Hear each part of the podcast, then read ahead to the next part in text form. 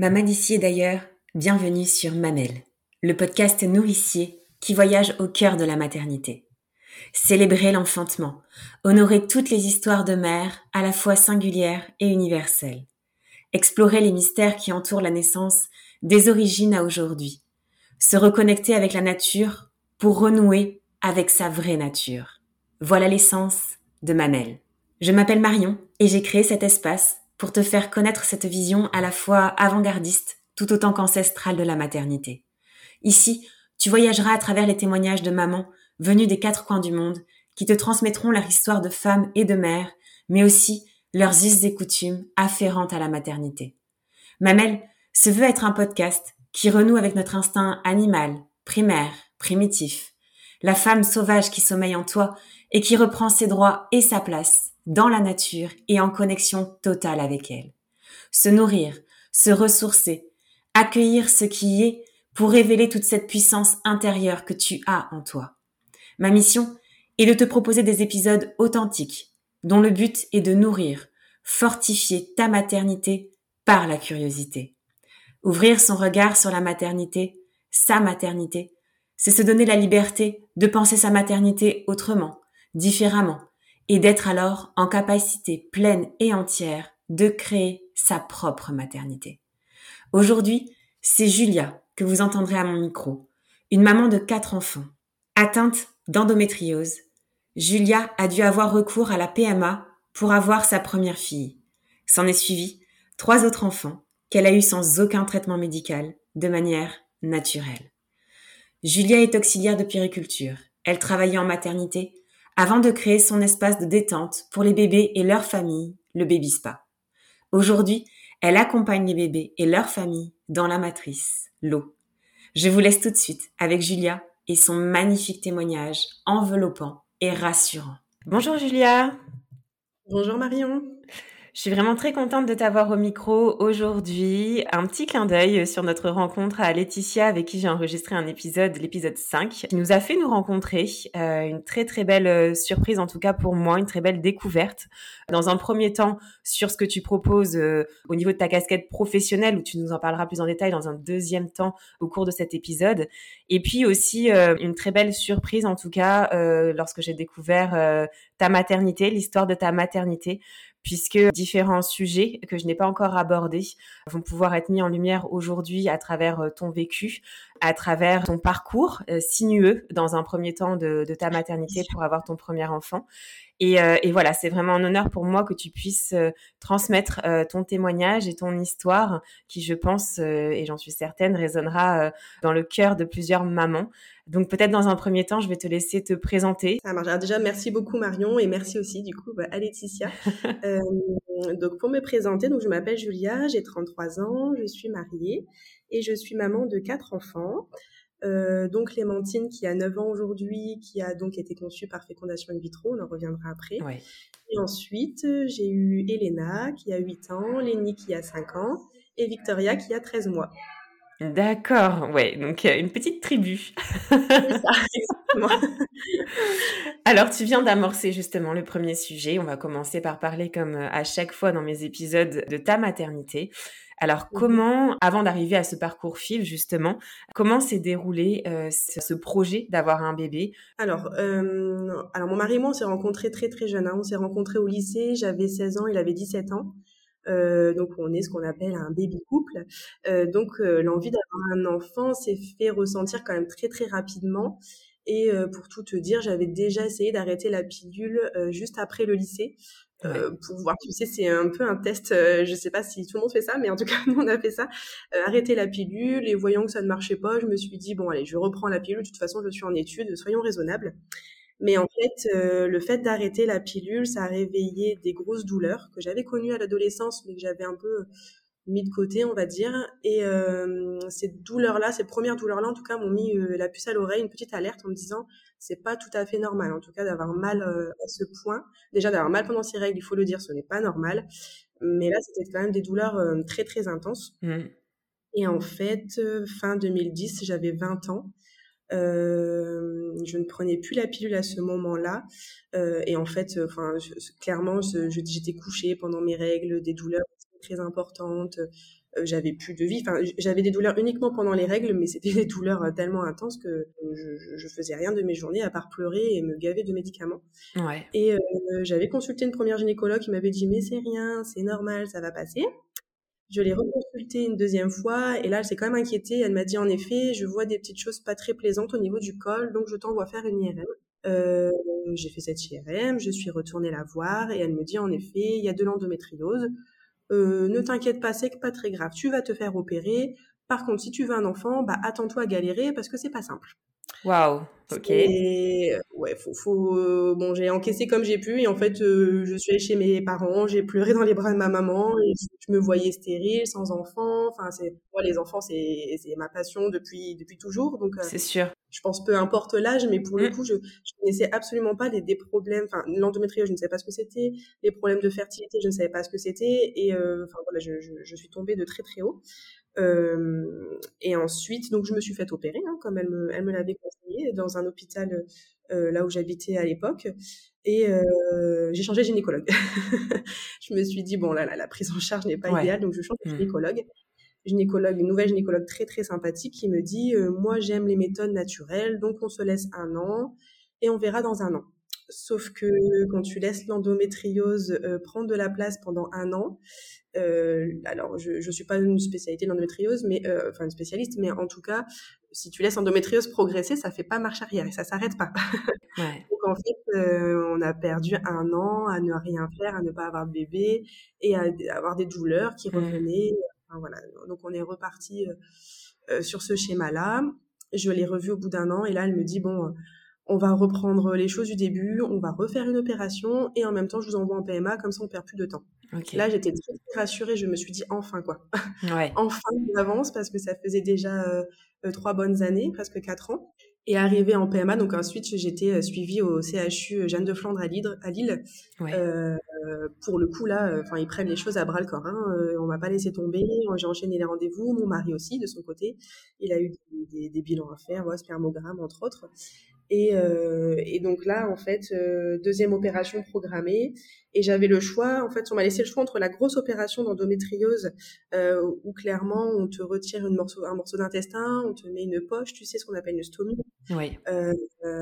Donc, enfin voilà, c'était soit cette grosse opération-là, soit elle m'a dit, je fais un petit nettoyage, on tente une fièvre et on voit ce que ça donne. D'accord pour le coup, euh, bah, j'ai préféré la deuxième solution parce que l'objectif bébé était toujours en tête, évidemment. Bien sûr. Et puis, bah, ça fait peur, quoi. Alors, le gros à toutes ces femmes qui ont vécu cette opération, euh, force à elles parce que honnêtement, euh, je m'en suis pas sentie capable. Et, donc c'est ce qui s'est passé. Donc opération, euh, euh, été trois mois mise sous ménopause artificielle. Donc le médicament c'est le capeptile. Trois mois où j'ai revécu clairement parce que non seulement je n'avais plus de douleur, mais en plus j'ai retrouvé, comment dire, euh, j'étais plus fatiguée. En tout cas, j'ai retrouvé de l'énergie. Voilà, je cherche, mes mots. Mm. Euh, je me suis rendu compte parce que ça, on n'en parle jamais, que quand tu souffres d'endométriose, ben, tu souffres aussi d'une fatigue chronique. Et oui. Et en fait, tu vis avec, tu t'en rends pas compte, et euh, le jour où tu es un peu soulagé, ben, tu te rends compte qu'il y a une autre vie en fait. La différence, bien sûr, bien sûr. Cette fatigue, euh, c'est impressionnant. Et euh, après ces trois mois, donc on a enchaîné avec la première fécondation qui était mal pour le coup, puisque mes ovaires ont fait un peu n'importe quoi. Euh, voilà, c'est euh, j'ai fait une, j'ai oublié le mot, mais en gros j'ai eu beaucoup trop de, de follicules qui étaient pas assez matures. Enfin c'était c'est parti un peu en cacahuète.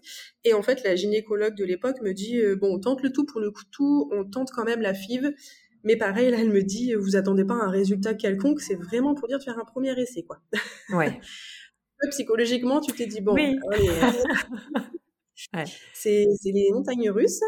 Et euh, on fait cette première FIV euh, qui nous donne trois embryons.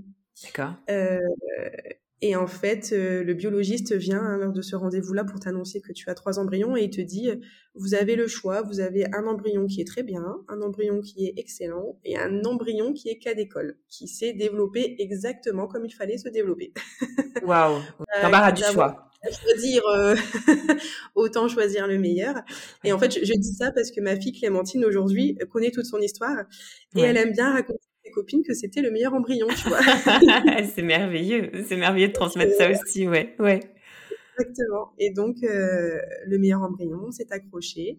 Et deux semaines plus tard, euh, rendez-vous prise de sang. Pareil, le biologiste qui fait la prise de sang qui me dit c'est une première FIV. À mon avis, c'est négatif. Hein. Les premières FIV, c'est toujours négatif. Super.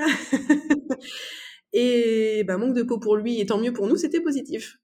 Comme toutes ces petites phrases là qui peuvent sembler anodines, tu vois, moi ça fait euh, ça fait euh, dix ans. Ouais. Et bien comme s'il me l'avait dit hier, tu vois. Bien sûr, ça reste.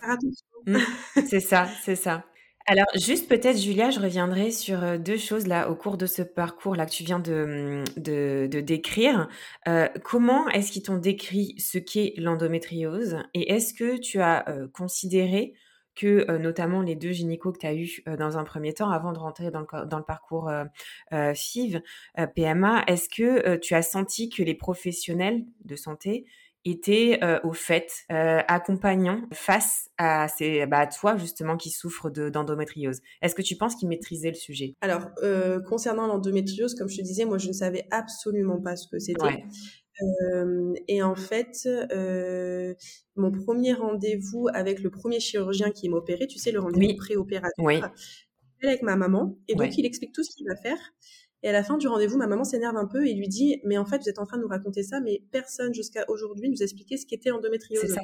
Mm. Donc en fait, enfin voilà, je, je, partais sur quelque chose où je savais absolument pas euh, ce que c'était. Je ne connaissais personne dans mon entourage à l'époque, puisqu'après il y a eu des révélations, mais à l'époque personne n'en parlait. Et, euh, et, donc il nous a expliqué basiquement. Alors après l'endométriose, c'est très compliqué. Bien sûr. Il y a plusieurs études. Enfin voilà, il y a plusieurs euh, euh, façon, enfin je vais pas dire de voir les choses, mais en tout cas de l'expliquer. Et, en plus chaque est différente, enfin tu vois tous les symptômes sont différents, donc c'est très compliqué. Mais il nous a expliqué en tout cas basiquement ce que c'était et ce qu'il allait faire. Et puis on est parti là-dessus. Euh, ensuite, euh, concernant la prise en charge des deux premières gynécologues, en tout cas la première, elle a vraiment, en fait, enfin je pense qu'elle a voulu banaliser les choses parce qu'elle doit en voir très souvent, j'imagine. Enfin c'est quand même qui touche une femme sur dix, donc j'imagine très très souvent. Mais justement, je pense qu'elle a trop banalisé les choses et, euh, l'annonce a été, ben tu vois, moi j'ai reçu ça comme un coup de massue quoi. C'est dans le coup, j'ai j'ai pas réagi, mais arrivé chez ma maman qui habite à 5 minutes, heureusement, je me suis totalement écroulée. Enfin, c'était, euh, enfin je et tu vois, pour le coup, je me suis écroulée plus du quand elle m'a dit que je ne pourrais pas avoir d'enfant que sur endométriose qui je voilà, je ne savais pas ce que c'était. Mais euh, c'est très très et ma deuxième gynécologue qui était plus au fait sur endométriose, plus vraiment un accompagnement différent, plus douce, plus bienveillante. Euh, tu vois, qui me dit je veux tester les méthodes naturelles et ah, enfin je sais pas si elle a eu raison, si elle a eu tort, je ne jugerai pas et puis la vie est comme ça.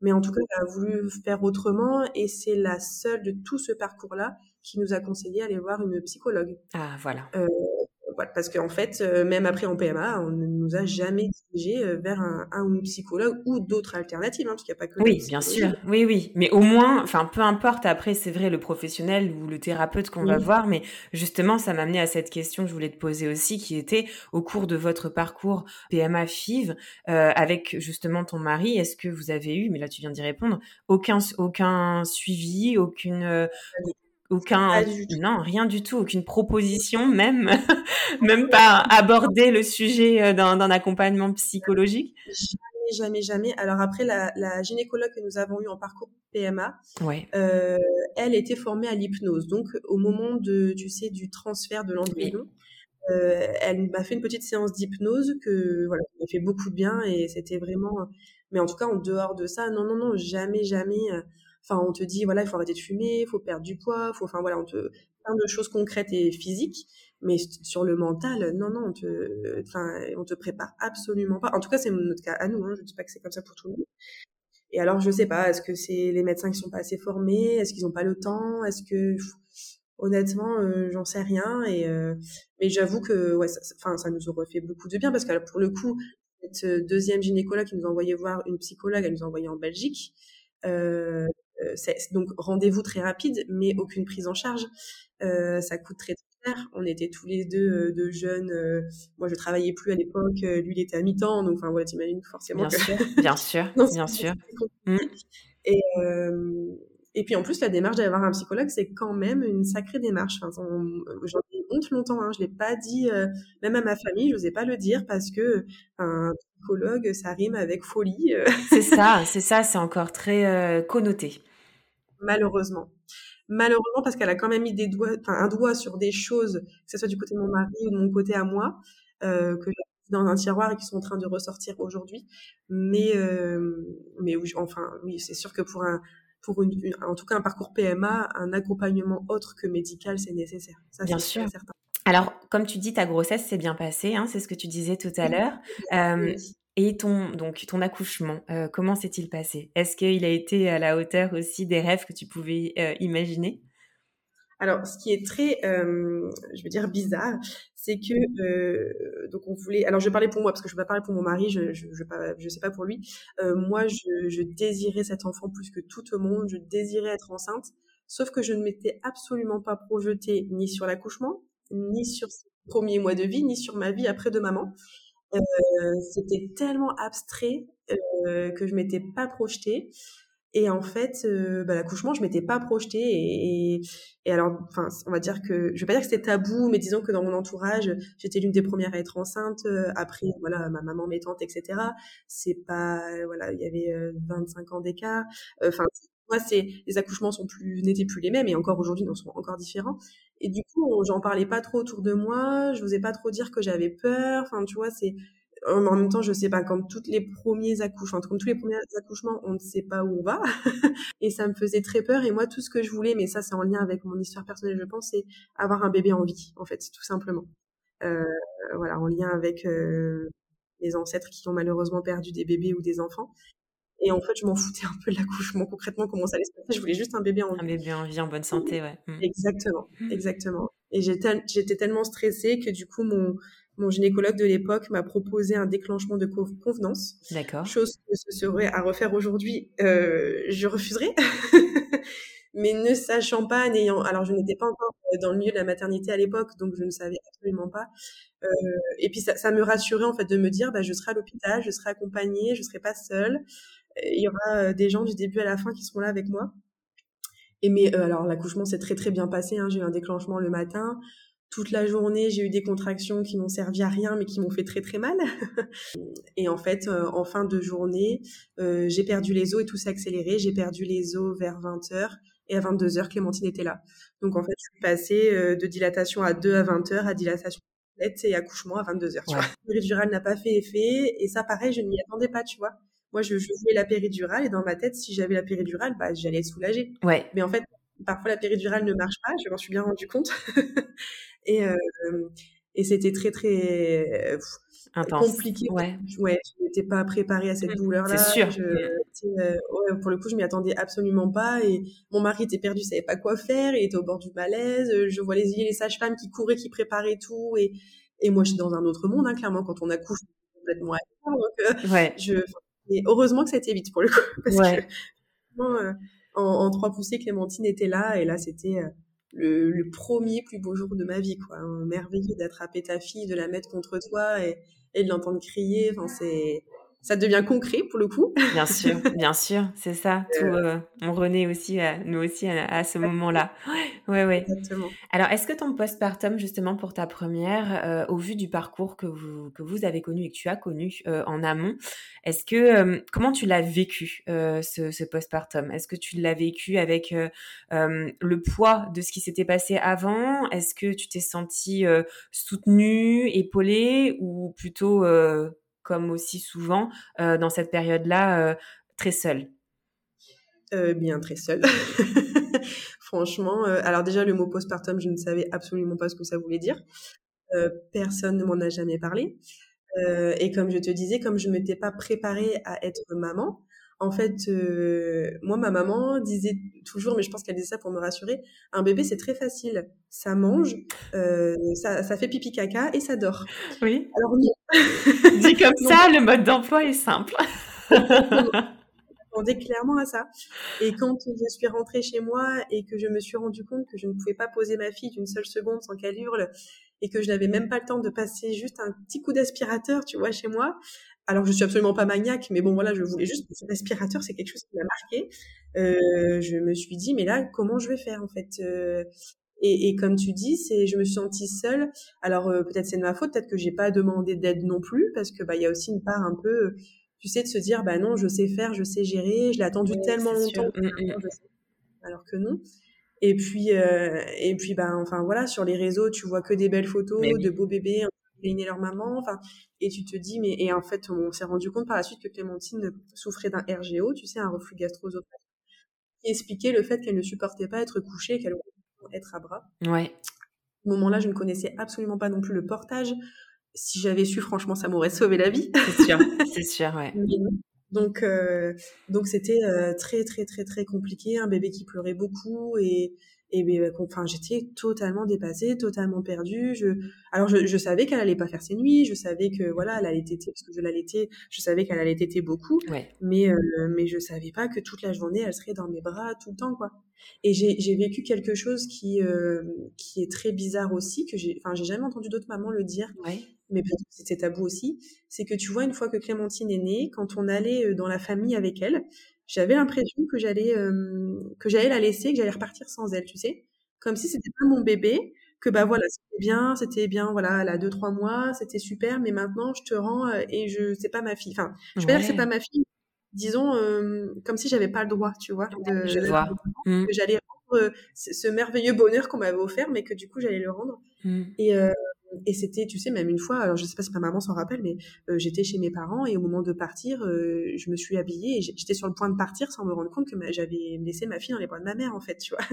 Et je me suis dit, mais oui, mais t'as quelque chose en plus maintenant, tu vois. Ouais. Et, euh, et, tout ça, et je pense que, comme tu dis, en lien avec ce qui s'est passé avant, le fait qu'il n'y ait pas eu de suivi psychologique, et ben, finalement, ça en découle sur postpartum, et psychologiquement quelque chose de très puissant. Ouais, ouais, ouais. Ouais, c'est ouais, ça, parce qu'on sent que c'est sur l'incarnation de la mère et sur euh, et sur aussi un peu ce, cette notion de bonheur éphémère et pas pérenne peut-être aussi. Exact, exactement, c'est ça. Et euh, et du coup, ouais, pour le coup, le postpartum et alors euh, et puis alors au départ tout se passe bien, j'allais être Clémentine, je prends la pilule côté endométrio, ça va. Ouais. Et puis rapidement, je me rends compte que la pilule c'est un peu du n'importe quoi, que je saigne en permanence, que rien ne va. Je vais voir entre temps, donc je, je, je, continue un suivi avec le gynécologue qui a qui me suivait pendant la grossesse oui. et qui me dit euh, mais de toute façon vous allaitez, vous n'avez pas trop le choix. Voilà, tu vois. Euh, donc bon bah ok. Et euh, je Marie, écoute, on n'est pas censé, enfin on peut pas faire d'enfant naturellement. La pilule ça ne me convient pas du tout. Euh, de toute façon on veut des enfants rapprochés. J'arrête la pilule maintenant et puis dans un an on se réinscrit en PMA.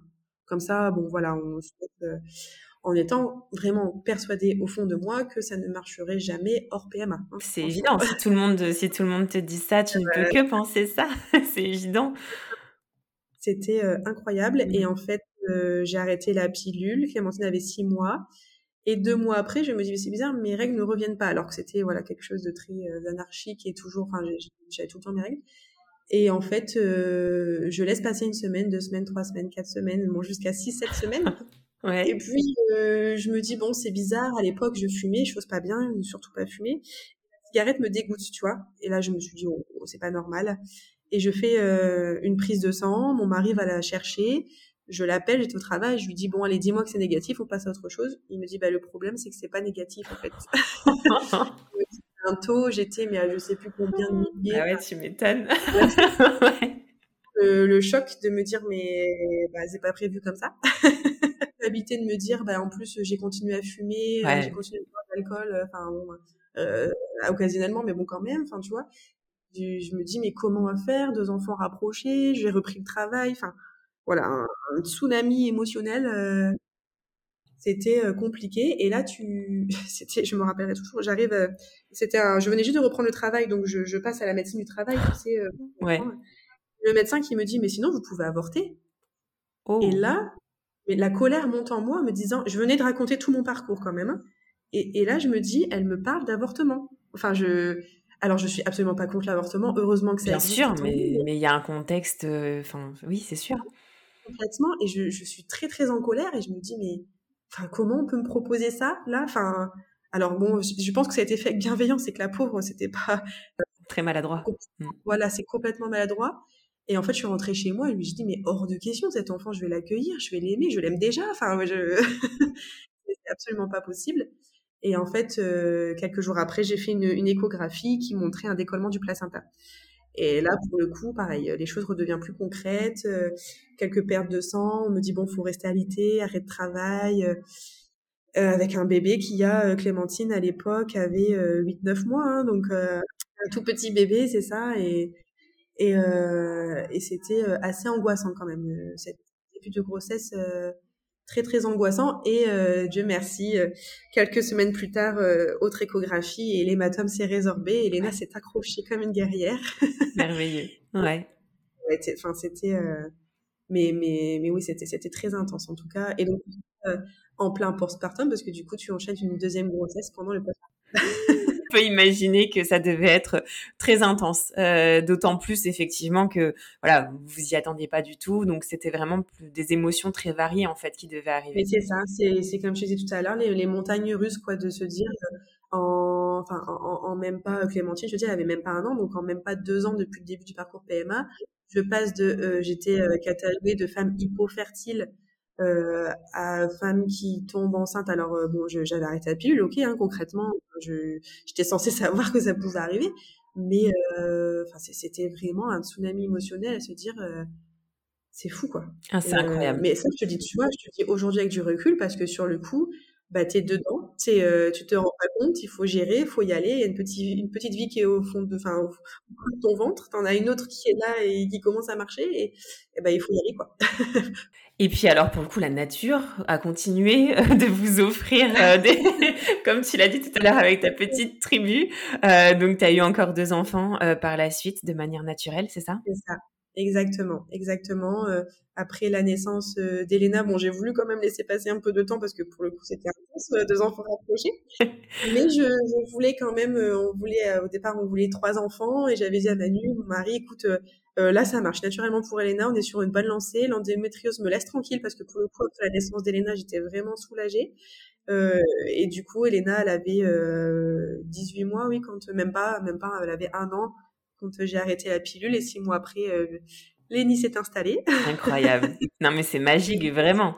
Mais justement, ça, je te pose la question tout de suite, Julia, ça m'interpelle parce que est-ce que tu as fait part justement de tout ça aux professionnels de santé qui t'ont dit c'est impossible euh, autrement que euh, par la FIV Non, je t'avoue que non. La première gynécologue, je n'ai jamais eu de nouvelles, j'ai plus jamais eu de nouvelles. Euh, ma deuxième gynécologue, euh, je l'ai revue entre-temps euh, à la naissance du coup de Lénie, mon troisième enfant.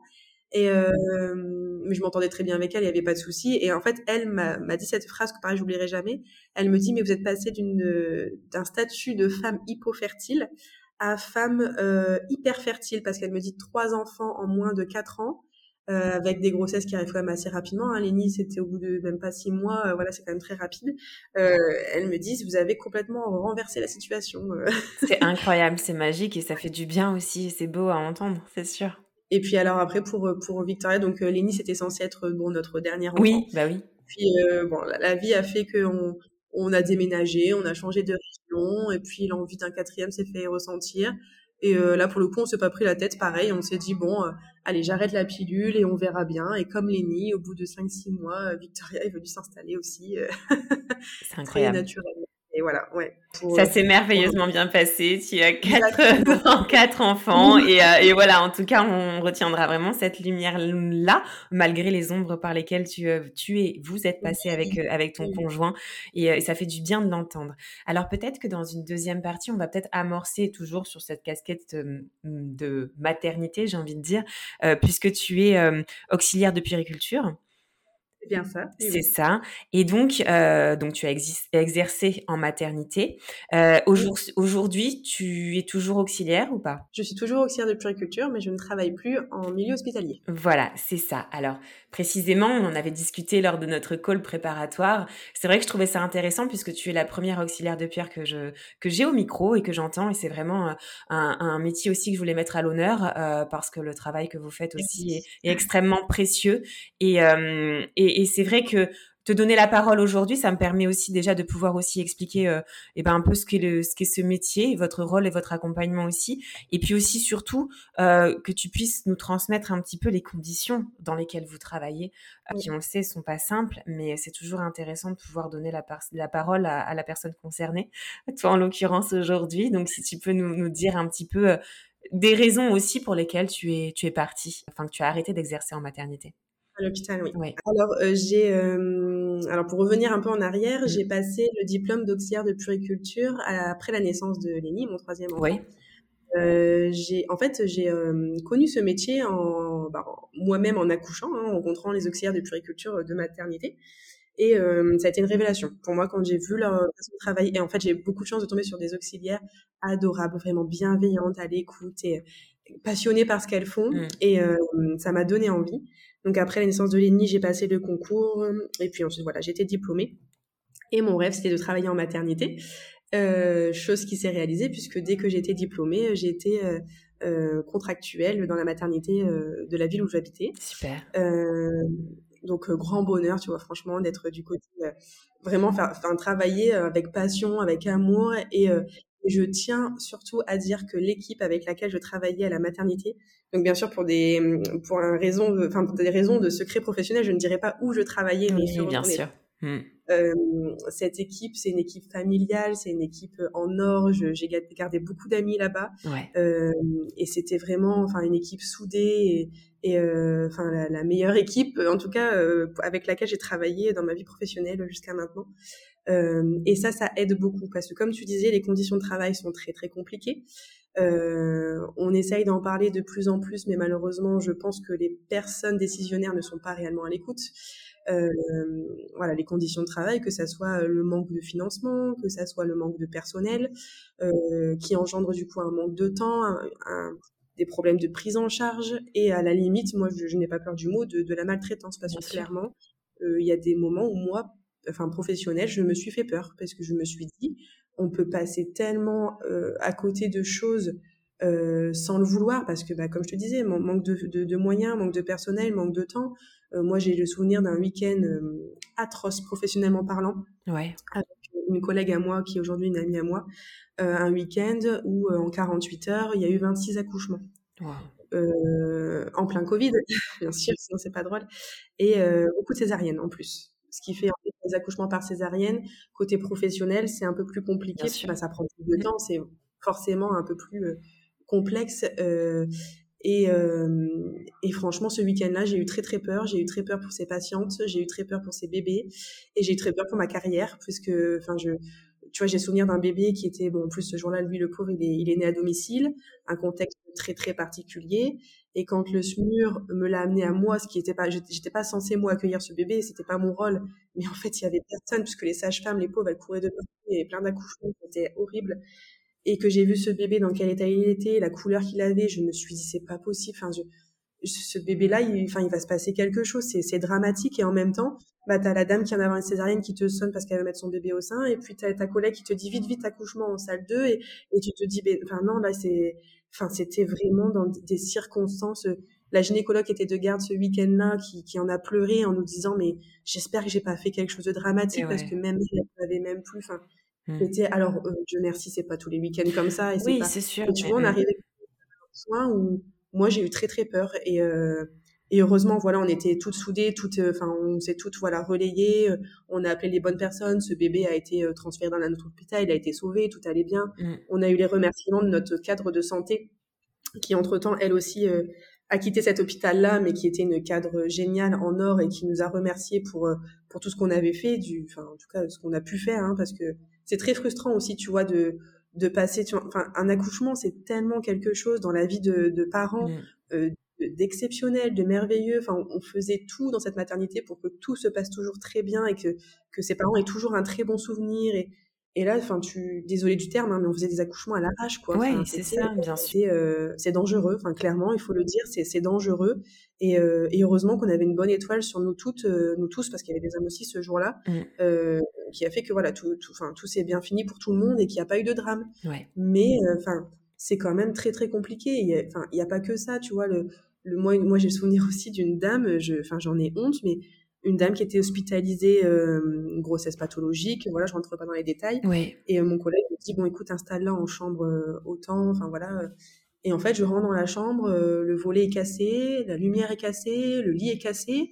Et je me dis, mais la dame, c'est, comme si elle dormait en prison, quoi. Enfin, tu vois, elle aura pas de lumière demain matin pour se lever, ni cette nuit si elle a besoin. Son volet est cassé, elle reste dans le noir. Je me dis, mais c'est pas possible, je peux pas installer des patientes dans, dans, dans ces chambres-là. Enfin, c'est, c'est, alors après, ça a été réparé, bien sûr, on appelle, voilà, mais ça, ça aurait pas dû se passer, enfin, c'est pas possible, on peut pas, euh, et, et, voilà, c'est, enfin, c'est en tout cas très, très, très compliqué, le manque de personnel, en tout cas, au niveau des sages-femmes, alors les pauvres, elles essayent, hein, euh, enfin, ils, parce qu'il y a aussi des hommes, ils de se faire entendre et de faire comprendre à ces décisionnaires-là que ça devient très critique, très dangereux pour nous, femmes, qui allons mettre au monde nos enfants dans les maternités. Mais en fait, rien n'est fait, c'est pas entendu. Il y a, enfin, enfin, voilà, c'est ça, ça, oui, ça fait la une du journal pendant une journée, voilà. C'est ça. alors, je, je, pourtant, je suis, je suis une nature très optimiste, mais pour le coup, j'ai l'impression que c'est de pire en pire. Enfin, du, alors pour le coup, après, je suis passée de l'autre côté à la naissance de, ma dernière Victoria qui a 13 mois.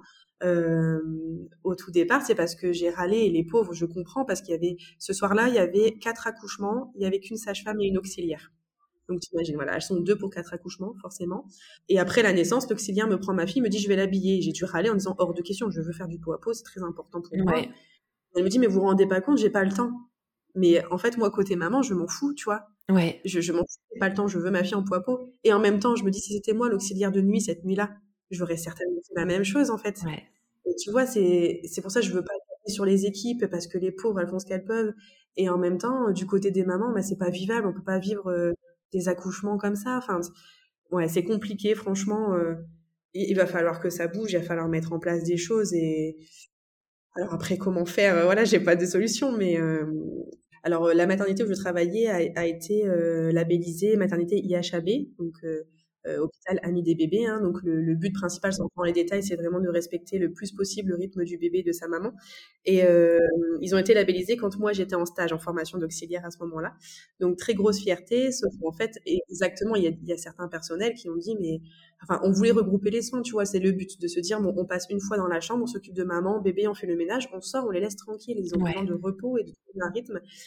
Et en fait, il y en a certains qui, ne voulaient pas. C'était pas possible de travailler comme ça. Ils voulaient pas. Enfin, quand on est soignant, moi, je pense que c'est une formation continue, euh, qu'on apprend que la société évolue, que la parentalité, en tout cas pour la maternité, hein, la parentalité évolue, et que ben, il faut se mettre à la page, quoi. Et il faut aussi euh, avoir euh, un peu de, bah, alors, je vais pas dire de compassion, tout ça, mais de se mettre aussi un peu à la place des parents, ce qu'on n'est pas censé faire quand on est soignant, mais en tout cas de ne pas juger. Tu vois, c'est c'est le mot que je cherchais. Pas de jugement, dans la bienveillance et, euh, et même si c'est si ça va contre ce que nous on pense, tant que ça met pas en danger l'enfant ou, le, la mère, euh, enfin c'est tout, c'est pas grave, on peut aussi s'adapter et c'est pas parce qu'on est à la maternité qu'on est obligé de respecter un cadre, des protocoles, enfin tu vois. C'est ça, ouais. bon, tu quand, quand quand tu es dans dans des moments comme ça, euh, la priorité c'est quand même, euh, enfin alors c'est un peu comme aux urgences, tu sais, on, trie les patients par ordre de priorité. Et en effet, euh, euh, une dame qui est en train de faire une hémorragie, contrairement à une dame qui arrive en début de travail pour des douleurs, bah c'est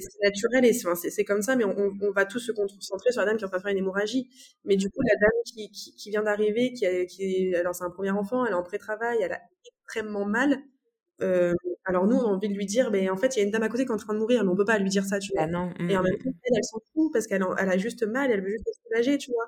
Et, c'est très très très compliqué euh, à gérer. Et, euh, et moi, en tout cas, enfin, j'avais une vision peut-être idéaliste, mais de me dire, euh, tu sais, au travail, tu es au travail, et, tes patientes, elles n'ont pas à savoir, que ce soit dans ta vie privée ou ce qui se passe au travail, elles n'ont pas à savoir, tu sais, un peu les backstage, tu vois. Se dire, euh, bah oui, on a eu 15 accouchements, je, dis n'importe quoi, mais on a eu 15 accouchements, ça a été catastrophique.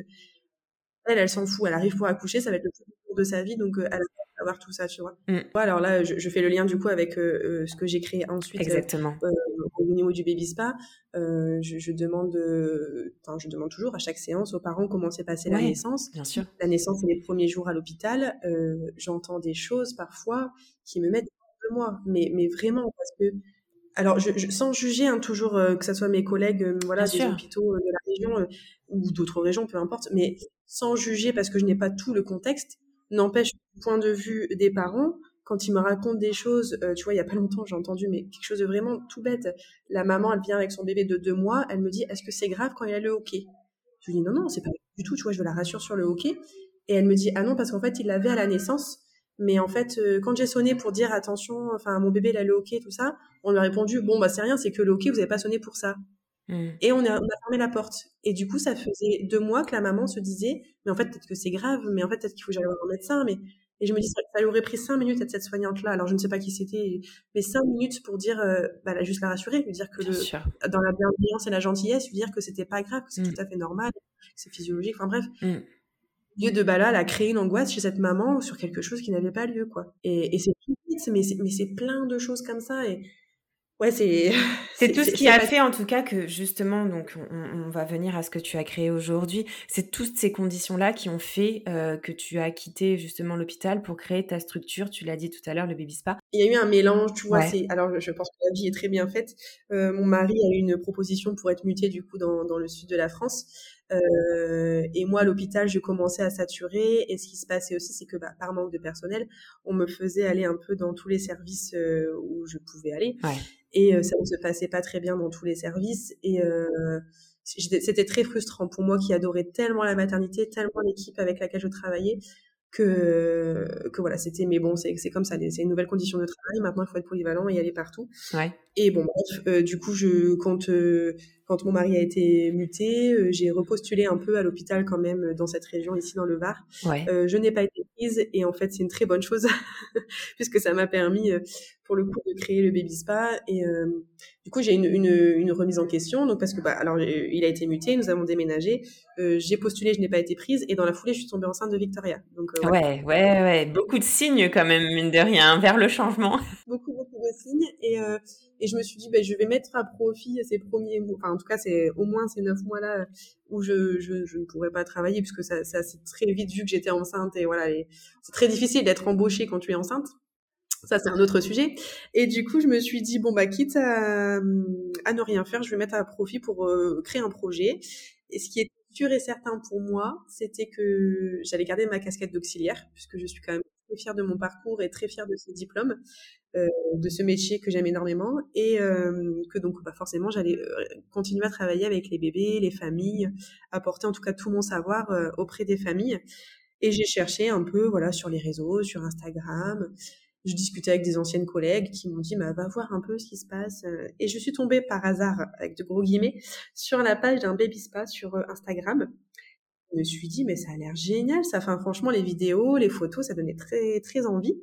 Et je me suis dit bon avant avant de trop me lancer je vais quand même me renseigner voir d'où ça vient les a, les bienfaits ce que enfin vraiment ce que ça peut faire. Et puis, euh, je me suis tournée vers un baby spa en Belgique, euh, parce que moi, je viens du nord de la France, donc à côté de la Belgique qui proposait justement à Louvray euh, cette année-là une formation euh, praticienne en hydrothérapie bébé. Et je me suis dit, euh, bah, j'irais bien vers elle, tu vois. Je, ça me tentait bien, puis j'affectionne un peu la Belgique quand même, un lien un peu particulier avec la Belgique. Ouais. Et, euh, et donc, je, je, je, suis allée faire sa formation. Et en fait, elle me, elle m'explique qu'en Belgique, il y a beaucoup de baby spa, que c'est très très courant, euh, que les familles qu'elle, qu'elle accueille, enfin, ils connaissent tous le baby spa et que c'est normal pour eux d'aller avec leur bébé au baby spa et je me dis, mais oui, en fait, enfin, c'est vrai que c'est quelque chose de vraiment euh, génial. Donc euh, voilà, je, je, fais la formation, je reviens en France. Et puis, bah, du coup, je, je crée euh, l'entreprise. Donc c'est très, très long, hein, forcément, les démarches. Bien sûr. Mmh. trouver le local, les financements, enfin, tout ça, ça a mis quasiment deux ans. Puis entre-temps, bon, j'ai quand même accouché de Victoria, donc j'ai pris quelques mois de... j'ai pris quelques mois, mais... quand même, ouais. ouais. Mmh. Quelques mois quand même de, de, de repos de ma fille. Euh, et, euh, et après, voilà, j'ai lancé le truc et, euh, et je voulais vraiment créer un espace euh, de bienveillance, d'écoute, tu sais, euh, prolonger un peu ce séjour à la maternité, enfin de la façon dont, moi je le conçois, de le prolonger à l'extérieur, parce que comme on le disait tout à l'heure en, début d'interview, c'est que en fait tu te retrouves seul quand tu rentres chez toi, et je voulais un espace où les parents se disent, bah en fait on n'est plus seul, ouais. on, on, peut écouter sans, sans jugement, Parfois, c'est juste réexpliquer, tu vois, parfois pendant l'accouchement, il y, a, quelque chose qu'ils n'ont pas compris, ou alors ils me disent, bah, je sais pas, le monito, il a fait un bruit bizarre, tout le monde est venu courir, alors malheureusement, ça, fait partie, voilà, aussi avec les conditions de travail, c'est qu'on n'explique pas toujours aux, parents ce qui se passe. Et le principal, c'est qu'ils aient un bébé en bonne santé. Mais euh, juste leur dire, mais en fait, si le monito il a fait du bruit, peut-être que le cœur du bébé s'est accéléré, ou peut-être qu'il a ralenti, enfin voilà. Et euh, juste voilà leur expliquer euh, alors après je, je dis toujours hein, moi je je suis pas thérapeute je n'étais pas là ce jour-là je, donne des pistes et euh, voilà si vraiment ils veulent en savoir plus ils peuvent demander leur leur dossier médical euh, demander rendez-vous il y a, a aucun souci. Mais parfois c'est juste des petites questions comme ça. Parfois on va un peu plus loin tu vois j'ai alors pareil je suis pas médecin je ne fais pas de diagnostic mais parfois je sens quand même des mamans qui mettent un pied légèrement dans la dépression postpartum et là c'est un peu plus embêtant. Donc je m'entoure d'une équipe pluridisciplinaire euh, et là, d'ailleurs, j'ai eu contact, tu vois, hier avec une, une psychologue qui est spécialisée en périnatalité. Euh, qui m'a été recommandé, qui est génial. Euh, et que voilà, on va réfléchir un peu comment on peut travailler ensemble. Super. Pour amener les choses, voilà, ne pas laisser cette dépression. Parce que ça touche quand même un peu plus de 17% des femmes en France, c'est énorme. C'est conséquent. Il y a quand même, voilà, des signes précurseurs, etc. Donc tout ça pour dire que je, je, je, voulais créer un lieu où on est plusieurs, travailler toujours en équipe, ça c'est très important Ouais. pour moi, Mm. et qu'on euh, chacun sa spécialité, tu vois, on va de, euh, je travaille avec Fabrice qui est massothérapeute, qui fait des, des massages pré et postpartum, je travaille avec Vanessa qui est puricultrice, qui fait des, des, des consultations allaitement, qui fait des consultations sommeil, ça peut vraiment aller, là j'ai un ostéopathe qui va bientôt venir travailler au baby spa, enfin, C'est super. je veux vraiment que ça englobe tout ce qui est possible d'englober euh, pour vraiment être euh, que les parents aient le choix, tu vois, de, leur dire bah voilà, je propose ça. Euh, ils sont pas obligés évidemment, mais euh, il y a, a d'autres accompagnements, il y a d'autres euh, et puis en plus euh, voilà aujourd'hui euh, avoir rendez-vous avec son médecin, avec son pédiatre, c'est très très long, c'est très compliqué. Euh, et de se dire bah voilà avoir autre chose alors bien sûr je, je ne me soustrais absolument pas à un rendez-vous Bien euh, sûr, bien sûr. Mm. avec un, un médecin, un pédiatre, euh, attention, je ne fais absolument pas, je prends la place de personne et je leur dis toujours, je ne suis qu'auxiliaire. Euh, mes compétences, voilà, au baby spa, ça reste uniquement sur du bien-être et pas du thérapeutique. Ju- Justement, peut-être euh, sur euh, ce que tu proposes, euh, tu me parlais d'une formation euh, que tu proposes, enfin que tu as eu, pardon, c'était sur euh, le bain euh, sensoriel, précisément, puisque c'est le baby spa hein, que tu, euh, euh, en tout cas, que tu as créé. Pourquoi tu t'es rapproché de cette euh, de cette technique-là, du bain, sens- bain sensoriel, pardon? Est-ce que tu l'avais déjà connu avant? Comment tu euh, comment tu as eu connaissance de cela? Et surtout quels sont les bienfaits? Comme je te disais, moi, j'ai- fait d'abord cette toute première formation, donc praticienne en hydrothérapie bébé. Ouais. C'est vraiment axé côté baby spa, tu sais, pour les bébés entre 2-3 mois selon le bébé, jusqu'à, Ouais. alors moi je m'arrête à 18 mois et je m'adapte, euh, voilà. Euh, J'adapte toujours toute la séance en fonction du bébé. Et j'ai voulu me former donc au rituel du bain sensoriel qui a été créé par Tania Massouf, qui est doula, qui est une femme en or, qui est très très généreuse et euh, et, euh, et voilà donc et donc c'est elle qui, qui dispense cette formation là. Euh, donc euh, je suis devenue ambassadrice du rituel bain sensoriel. Alors je ne connaissais pas avant de la trouver sur les réseaux. Et si tu veux, moi, alors en maternité, on faisait des bains enveloppés, Oui. mais des bains hygiéniques, tu vois. Enfin, c'était des bains de 5 minutes, on met le linge, on savonne bébé, enfin voilà. Euh, Et moi, j'ai quand même poussé un peu plus loin, aller chercher autre chose. Et, et comme tu disais, l'eau, c'est le premier élément dans, dans lequel, euh, enfin, on, on arrive tous hein, Ouais. pendant neuf mois. Et, euh, et donc, en fait, grâce à Tania, on se rend, on, se rend compte, bien sûr, que il y a des, y a des bienfaits. Et entre autres, alors, c'est tout un, un- c'est pour ça qu'elle appelle ça le rituel, c'est tout un processus. Ouais. Pour le bébé, en effet, c'est euh, voilà, on, fait l'emmaillotage, on le euh, replonge dans l'eau, donc euh, l'élément qu'il connaît le mieux euh, au moment où il vient, et ça va le permettre voilà de, de, de libérer des petites tensions, libérer émotionnellement ce qui s'est passé par rapport aux positions qu'il va prendre, la posi les positions qu'on va lui faire prendre, ça va voilà nous, nous permettre de, de, nous révéler des choses en tout cas sur ce petit bout, et le but c'est ça va être la détente et la relaxation de ce petit bébé. Ouais. Mais Tania tient absolument à appeler ça le rituel bain sensoriel et elle a tout à fait raison parce qu'en fait le but c'est aussi un accompagnement postpartum si tu veux. C'est-à-dire que on va mettre les parents au cœur de ce soin-là et ça va être vraiment eux les acteurs principaux de ce bain. C'est quand même leur bébé, c'est leur parentalité. Euh, et donc dès le début du bain, déjà l'emmaillotage ce sont les parents qui le font et Ouais. dès le début du bain ils ont les mains dans l'eau avec moi avec moi ou n'importe quelle ambassadrice. Et euh, le but, ça va être de leur donner ou redonner leur confiance, leur faire découvrir leurs compétences de parents, tu vois. Euh, donc ça, je parle vraiment au niveau du bain. Avant le bain, il y a quand même tout un échange qui nous permet, tu vois, on va aborder toute la grossesse, toutes les étapes de la grossesse, on va aborder, enfin, toutes les étapes de la naissance, Bien sûr. euh, mais aussi parfois avant la grossesse, tu vois, il y a malheureusement beaucoup de parents qui connaissent, alors je sais que t'aimes pas le terme, mais c'est ce qu'on connaît le plus de fausses couches. Des interruptions spontanées de grossesse. mais malheureusement, ouais, c'est- beaucoup vécu. Mm. Et, euh, et ça permet du, au moins aux parents de, de poser des mots. Bien sûr. Alors, euh, poser des mots euh, MAUX, mais aussi des mots MOTS, mais de dire, euh, euh, bah voilà, ce qu'on a vécu, c'est pas rien quand même. On n'oublie pas euh, cette, cette partie de notre vie. Euh, et ce bébé-là aujourd'hui est, est arrivé après. Euh, un autre un autre bébé notre petite âme donc euh, ne pas l'oublier euh, ça incite aussi tu vois la communication dans le couple Totalement. euh, moi, je, beaucoup. C'est très rigolo parce que quand tu leur fais voilà me raconter ce qui s'est passé, ils n'ont pas la même vision, tu vois, le papa, la maman ou les deux mamans, ils n'ont pas la même vision. Et, et c'est rigolo parfois ils se disent eh ben oui toi t'as vu ça comme ça mais moi je l'ai pas vu comme ça et, c'est très très rigolo ça permet la communication aussi dans le couple et, euh, et voilà c'est vraiment un accompagnement postpartum complet autour de ce bain euh, et les, les, alors je parle plus des mamans, mais les papas aussi, mais euh, les mamans sont, enfin, lâchent à ce moment-là toutes leurs émotions. ça les libère. Mmh. Vraiment, voilà, pleure pendant le bain. Et ce n'est pas une obligation de pleurer, attention. mais en tout cas, ça, ça libère quelque chose. Ouais. Non, c'est. Et puis pour le lien d'attachement qui est si important, ça permet de, de continuer à le créer, puisque déjà créé, mais en tout cas, ça permet de continuer à le créer. Et, et euh, enfin voilà, il faut le vivre quoi. Ouais. Et justement, tu as des anecdotes à nous partager sur euh, sur les bienfaits euh, que tu as pu voir. voilà, des anecdotes qui peuvent être parlantes sur les bienfaits de l'eau sur un nourrisson, un bébé ou un jeune enfant?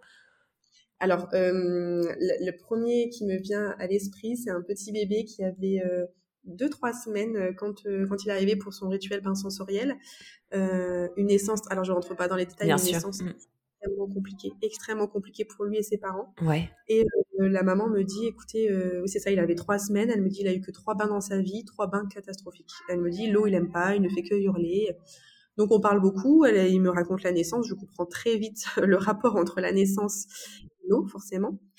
Euh, et quand, en effet, je, je mets le, bébé dans le bain. Alors il ne pleure pas, mais tu vois qu'il y a mmh. des choses qui lui conviennent pas, quoi. Et euh, et au fur et à mesure, on commence à trouver la position qui va lui plaire. Euh, je demande aux deux parents de mettre les mains dans l'eau, de lui raconter sa naissance, de lui parler, etc. Et au fur et à mesure, ça n'a pas pris longtemps, honnêtement, c'était quand même assez rapide, hein, 10 minutes même pas.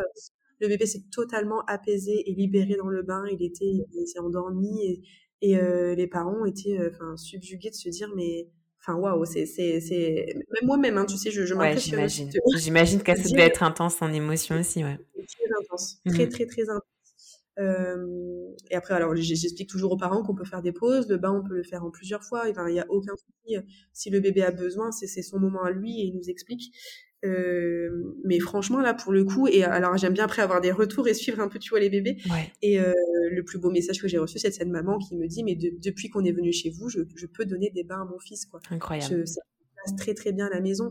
Et je me dis là, tu vois, c'est, on a libéré quelque chose et c'était nécessaire. Et franchement, ouais, pour le coup, c'est, c'est vraiment super. Et pour les autres soins que je propose, tu vois, au niveau du baby spa, le plus de retours que j'ai, c'est au niveau quand même. Euh, alors le baby spa c'est différent. Les enfants sont plus grands, on est plus euh, sur du bien-être, de la relaxation euh, physique, de la détente, mais aussi soulager quand même les petites problématiques. Tu vois, on peut avoir, bah, comme tous les bébés, des petits reflux, des petites piques. Mmh, mmh. voilà des petites voilà des, des, petits ballonnements intestinaux etc et là le baby spa pour le coup ça a vraiment des bienfaits ça soulage vraiment alors je dis toujours temporairement hein, je suis pas thérapeutique et je ne guérirai pas leur enfant ils le savent très bien mais tu sais, quand j'ai des retours de parents euh, de bébés RGO qui me disent, mais déjà, le, temps qu'il est dans la baignoire, il vomit pas. Donc, euh, c'est déjà, c'est 30 minutes maximum, bah, c'est 30 minutes de gagner quand même. Ouais. Et, euh, et de se dire, bah, même si après, après ça arrive, hein, bébé RGO, forcément, il, il, va revenir après, bah, de voir qu'il est même apaisé, tu vois. Il va pas pleurer. ça se voit, tu vois, les, les parents, ils se rendent, enfin, les parents, je leur dis toujours, vous connaissez votre enfant, vous connaissez son mmh comportement, voit que, que, que, ces enfants, euh, que leur enfant en tout cas, est, euh, est détendu. Et après, je, voudrais vraiment raconter cette, cette anecdote. Euh, je propose aussi le Family Spa, donc c'est une baignoire balnéo-adulte où les parents vont dans l'eau avec leur enfant. Mmh. Et, et, je regrette absolument pas de proposer ça parce que c'est quelque chose de magique. Et il y a pas longtemps, j'ai eu une copine qui a un fils, son fils aîné est porteur de troubles autistiques, tu sais.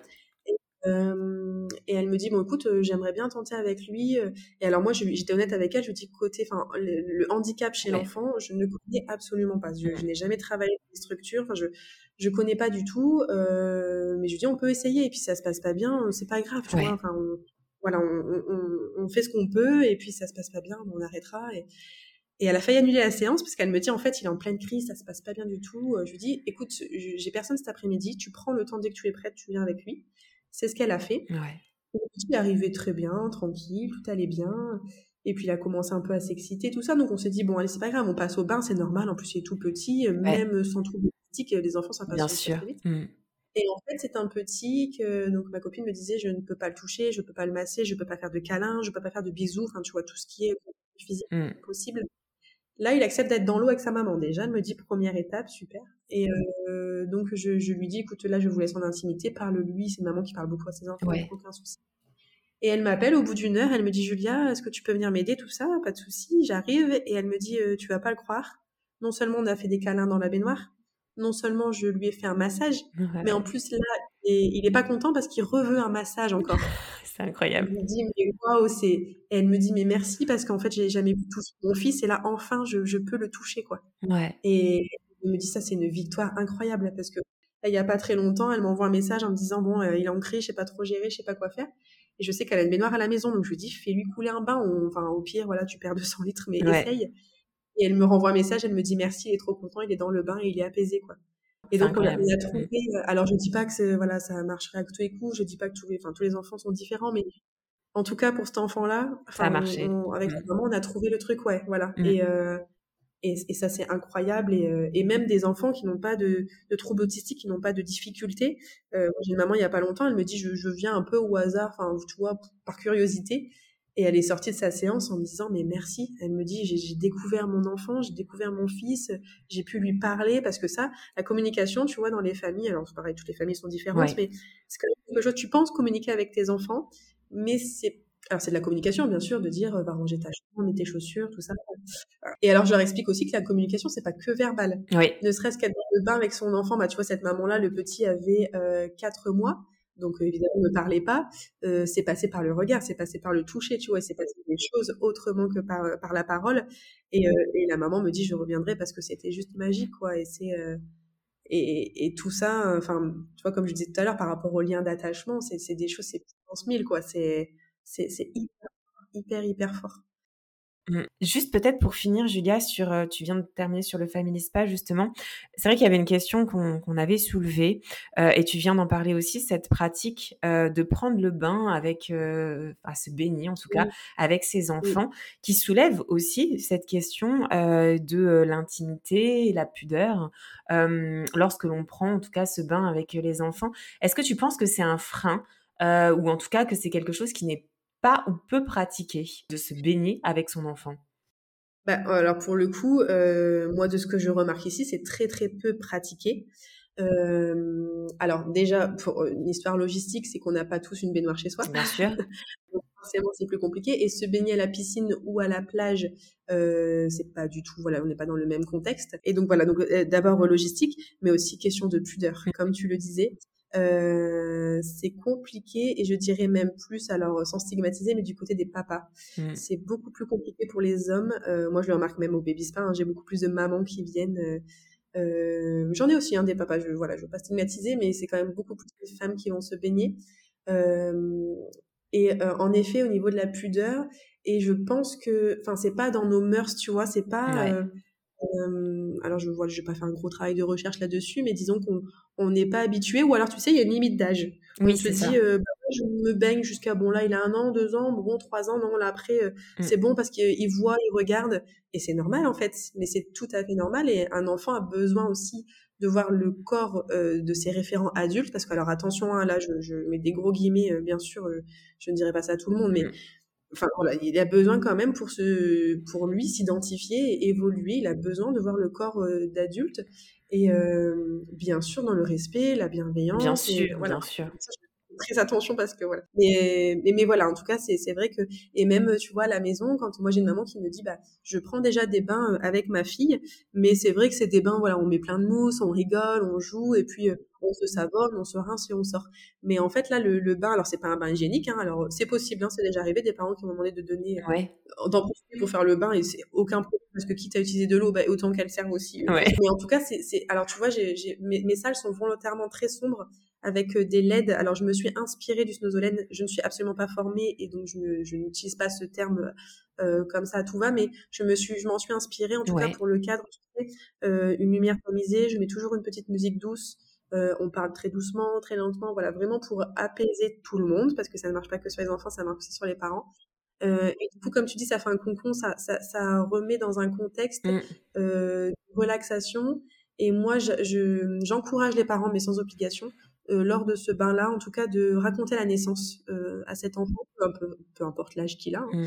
Et d'ailleurs, les enfants plus grands aiment bien savoir comment ils sont nés. Après, alors, il peut en découler des questions voilà, comme bah, comment on fait les bébés, etc. Mmh. Et, en tout cas, voilà, voilà je, je, je, je, les incite à communiquer, comme je dis, sans obligation, mais au moins, déjà pour les parents, bah, c'est de se dire, euh, tu vois, avec du recul plus ou moins à court ou, long terme, mais tu vois, de se dire, bah, j'ai accouché il y a 4 mois, j'ai accouché il y a 3 ans, j'ai accouché il y a 10 ans, parce que moi, j'accepte les enfants ici jusqu'à 10 ans, bah, de se dire, avec 10 ans de recul, bah, en fait, comment je le vis aujourd'hui, tu vois parce que c'est quand même un moment très particulier. La naissance d'un enfant, c'est pas anodin qui peut laisser des marques, et ça peut laisser des marques très longtemps.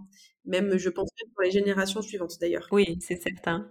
Euh, pour les enfants un peu plus grands, euh, j'amène aussi les parents à discuter de ce qui se passe au quotidien. Euh, sans, sans créer d'angoisse, sans créer d'anxiété, mais du moins de, de dire à ce moment-là, bah, tu vois, comment ça se passe à l'école, tu vois. Alors, faire attention aux questions qu'on pose à l'enfant, parce que selon la question qu'on pose, on amène une réponse différente, mais du moins, c'est, voilà, il faut, faut, faut penser à tout ça, mais euh, enfin, de dire euh, comment ça se passe à l'école, euh, comment tu te sens, tu vois. Alors, je leur fais beaucoup, les enfants, verbaliser leurs émotions, parce que c'est quelque chose de très important, euh, de, de, dire, voilà, qu'est-ce que tu ressens, qu'est-ce que ça te fait, tu vois, quand ta copine, elle te dit ça, qu'est-ce que ça te fait, enfin, voilà. Au moins verbaliser. Comme je dis, moi, je suis pas thérapeute, donc si après, il y a d'autres soucis, je redirige, voilà, comme je disais, vers des psychologues, vers d'autres d'autres euh, des kinésiologues par exemple voilà. Mais euh, mais au moins verbaliser et euh, souvent en séance tu vois là il y a pas très longtemps j'ai eu un petit garçon des gros gros soucis d'anxiété. Et donc là pour c'était un massage que je suis aussi formée au, massage Montessori donc j'ai appris également en Belgique. C'est un massage où on parle aussi pendant enfin voilà on parle pendant le massage pour demander à l'enfant quand il est en capacité de parler évidemment ce qui se passe dans sa vie tous les jours. Et cette maman là pendant le massage a découvert des choses. Elle me dit mais je savais pas, par exemple, euh, bon, c'est tout bête, mais il pensait, euh, la, il, a été, il était en évaluation, le petit garçon, et euh, sa copine lui dit, bah, regarde mes réponses, je vais t'aider. Ce qui est de la triche, mais lui ne s'en rendait pas compte. Et en fait, ce qu'elle a fait, cette petite fille-là, c'est pas très bien, c'est qu'elle lui a donné des mauvaises réponses exprès pour qu'il se plante, tu vois. Mmh. Et ça lui a fait beaucoup, beaucoup de peine. Il a pas osé le dire à ses parents. Et donc, elle l'a découvert ce jour-là, la maman. Et tu vois, le, fait qu'il y ait un tiers, ça, ça amène des choses. Hein. Ouais, et, voilà, et donc ah, ils ont pu en discuter, tu vois. Du coup, après, ça a été une discussion entre cet enfant et sa maman. Euh, et moi, pendant cette conversation-là, je, lui disais, mais, explique à ta maman ce que ça te fait, qu'est-ce que tu ressens?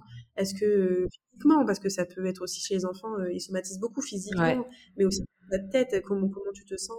Juste mettre des émotions et après en fin de séance lui dire mais tu sais que tu as le droit de parler tu as le droit de dire à cette petite fille là que bah t'as pas trouvé ça très cool et que bah oui tu lui en veux que tu es en colère contre elle tu as le droit, et même euh, envers, parce que ça se passe très, très mal aussi avec son professeur, lui dire à son professeur, euh, c'est un adulte, ok, mais euh, tu as le droit de lui dire que ce que tu ressens, pourquoi t'es pas content quand il te dispute, enfin voilà. Bien sûr. Et après expliquer que bah, l'adulte, il y a des adultes qui sont en capacité d'entendre et, d'être bienveillants et de, de, de prendre voilà, en compte ce qui a été dit. Bien sûr. Et il y a des adultes qui malheureusement ne, ne voilà, se, ne savent pas quoi répondre et, et enfin voilà on vit quand même dans une société euh, c'est un autre débat mais... donc donc voilà et, et en tout cas tout ça pour dire que oui ça amène à, à parler ça, ça ouvre à la communication et, et euh, c'est super important Ouais, ouais, non, mais c'est magique parce qu'en fait, on est un épisode où on parle d'eau, donc la matrice, et le verbe, en fait, le verbe, ce qui nous permet de communiquer aussi et qui est propre à notre nature, en tout cas euh, les humains. Et, euh, et, en fait, on se rend compte que c'est l'essence, on revient à l'essence même et qu'on perd trop souvent aussi. Donc, euh, en tout cas, merci beaucoup, Julia, pour, pour tout ça cet épisode est incroyable, tant euh, sur euh, le côté euh, perso, ta maternité, que sur ce pourquoi tu œuvres au quotidien, vraiment pour l'accompagnement tant des parents, des mères et de nos petits bébés. Vraiment, c'est magique et ça fait vraiment du bien d'entendre qu'il y a il y a des possibilités, il y a des choses qui, existent et, aussi c'est un moyen aussi pour se sentir moins seul dans cette période de l'après. Donc merci infiniment et je ne sais pas si tu voulais terminer l'épisode en faisant passer un message, quelque chose qui te fait vibrer, en tout cas des mots particuliers qui sont importants pour toi et que tu souhaites transmettre au micro pour terminer l'épisode Alors, j'aurais beaucoup de messages à passer, mais vraiment le principal, j'ai envie de dire aux parents, écoutez-vous, écoutez-vous surtout. Euh, vous, connaissez vos enfants, vous, connaissez, euh, euh, enfin voilà, vous avez un lien particulier avec votre enfant que personne d'autre n'a. Donc écoutez-vous, prenez soin de vous. Un parent qui prend soin de soi, il prend aussi soin de son enfant, et inversement, quand on prend soin de son enfant, on prend aussi soin de soi. Et voilà, et, profitez, profitez parce que c'est des, merveilleuses années. Et ne restez pas seul. Vous avez, vous pouvez trouver toujours, que ce soit au baby spa, mais n'importe où, même même dans votre entourage. Et si vous sentez que l'écoute n'est pas bienveillante ou n'est pas euh, ce que vous attendiez, et eh ben c'est pas grave, parlez-en à quelqu'un d'autre et et euh, voilà, vous nous embêtez pas en, en, nous parlant de vos problèmes et et euh, faites-vous confiance. Voilà. Ouais, c'est beau. Merci beaucoup Julia, je suis vraiment très très heureuse en tout cas d'avoir pu faire cet épisode avec toi. Une très très belle parole encore une fois euh, à transmettre. Et puis bah écoute, je te souhaite une très très belle continuation en tout cas. Euh, plein de belles émotions encore pour toi à venir et pour toutes ces euh, toutes ces femmes et ces parents aussi que tu que tu accompagnes. Donc voilà, merci beaucoup Julia et à bientôt. Merci à toi. Mama, merci pour ta fidélité et ton écoute si précieuse pour moi et toutes les mamas auditrices. Si tu as aimé cet épisode, n'hésite pas à t'abonner, commenter, liker mon podcast, mais aussi à t'abonner à mon compte Instagram Mamel le podcast pour y retrouver les moments phares des épisodes et bien plus. Mamel, c'est aussi un site internet, mamel.fr, où tu retrouveras des informations précises sur les différentes façons d'incarner sa maternité, mais aussi une boutique en ligne où tu pourras t'offrir ou offrir un coffret envoûtant, original, avec des trésors venus d'ici et d'ailleurs. Alors n'hésite pas à parler de Mamelle autour de toi. Cet épisode est terminé. Je te dis à très vite pour un nouvel épisode, mais en attendant de se retrouver, maman n'oublie pas, ta maternité t'appartient. Elle est un univers aussi merveilleux que le monde à explorer.